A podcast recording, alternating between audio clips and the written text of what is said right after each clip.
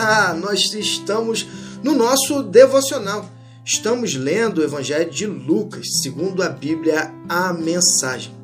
E no nosso último encontro, nós é, vimos a fé daquele é, capitão, daquele é, oficial do exército romano.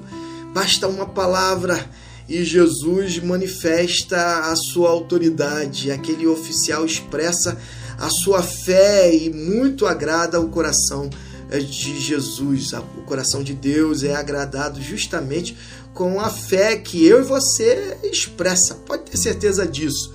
E aí Lucas prossegue a partir do versículo 11 a sua narrativa a Teófilo. Ele diz assim, ó, não muito é, depois desse episódio, episódio é, do capitão, Jesus resolveu visitar uma cidade chamada Naim. Seus discípulos estavam com ele e uma multidão imensa os seguia. Quando se aproximavam é, da cidade, viram que estava passando um funeral.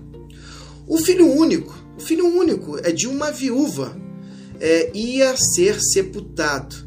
E é interessante a gente fazer uma pequena reflexão em relação a isso a mulher ali era viúva, então ela tinha aquele filho, aquele único filho, como uma fonte de sustento, de suprir a sua necessidade emocional, espiritual e também física. Haja vista que o contexto daquela, daquela época para uma viúva não era fácil, era um contexto difícil.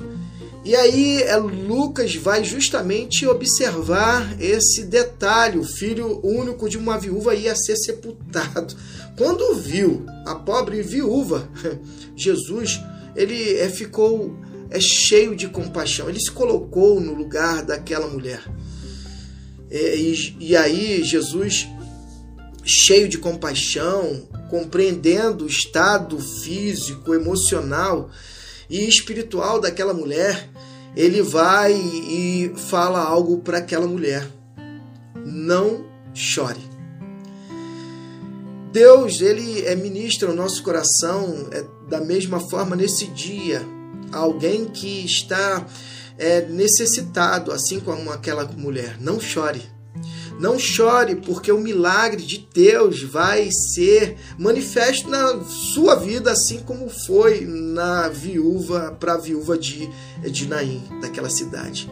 Em seguida, Jesus toca no caixão. É um mestre, um rabino, ao tocar no caixão, ele se é, torna imundo. Jesus se faz é, de mundo para cada um de nós, é, nos é, livrando é, da morte pois Jesus ali estava se manifestando é como a vida, a vida que está guardada nele próprio em Deus.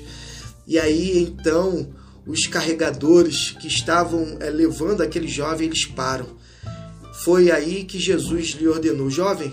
Na mesma hora ele se levantou e começou a falar. E Jesus o entregou à sua mãe. E todos perceberam que ali que ali havia um santo mistério, Deus estava agindo no meio deles. Foram tomados por um temor reverente, mas não podiam conter a explosão de alegria. Não paravam de falar: Deus está de volta. Ele olhou para as nossas necessidades do seu povo. As notícias a respeito de Jesus se espalharam por todo o país. E que Deus nos abençoe.